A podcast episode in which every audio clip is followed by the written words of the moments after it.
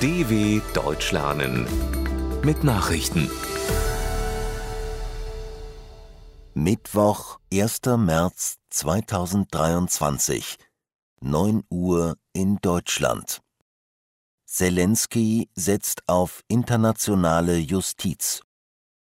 Der ukrainische Präsident Volodymyr Zelensky hat sich erneut für eine strafrechtliche Aufarbeitung des russischen Angriffskriegs auf internationaler Ebene ausgesprochen.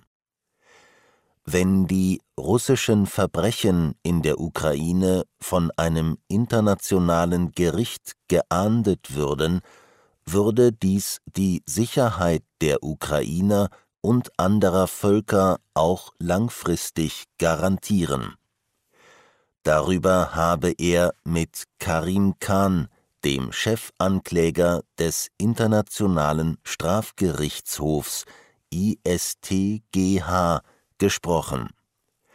Ein Vorgehen des ISTGH zum Beispiel gegen Kremlchef Wladimir Putin ist derzeit unter anderem deswegen nicht möglich, weil weder Russland noch die Ukraine Vertragsstaaten des Gerichts sind.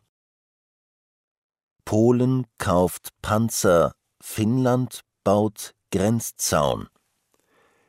Die polnische Armee bekommt mehr als tausend neue Schützenpanzer des Typs Borsuk und hunderte Begleitfahrzeuge aus polnischer Rüstungsproduktion eine Vereinbarung darüber unterschrieb Verteidigungsminister Mariusz Błaszczak. Die Bestellung ist Teil einer massiven Aufrüstung und Modernisierung der Streitkräfte, deutlich beschleunigt durch Russlands Krieg gegen die Ukraine. Finnland hat vor diesem Hintergrund mit dem Bau eines 200 Kilometer langen und drei Meter hohen Zauns an der Grenze zu Russland begonnen. Derzeit gibt es dort nur einfache Holzzäune. Helsinki hat 380 Millionen Euro für die zusätzliche Grenzsicherung eingeplant. IAEA bestätigt Fund von fast waffenfähigem Uran. Der Chef der Internationalen Atomenergiebehörde IAEA e hat offiziell bestätigt, dass im Iran Uran mit einem Reinheitsgrad von 83,7 Prozent entdeckt worden ist das ist nur knapp unter den 90 Prozent, die für die Verwendung in Atomwaffen nötig wären. Die Spuren wurden im Januar während der Inspektion einer Anlage zur Urananreicherung in Fordo entdeckt. Mehrere Medien hatten vergangene Woche über den Fund berichtet. Grossi hatte schon länger darauf hingewiesen, dass der Iran über genügend Material für mehrere Atomwaffen verfüge, falls das Uran noch höher angereichert würde. Viele Tote bei Zugunglück in Griechenland. In der zentralgriechischen Region Thessalien sind ein Güterzug und ein Personenzug frontal zusammengestoßen.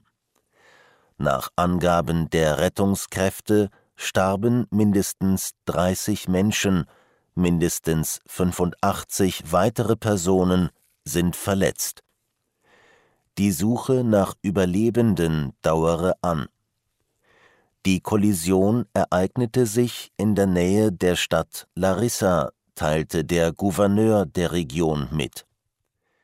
Insgesamt vier Waggons seien entgleist, mindestens zwei in Brand geraten.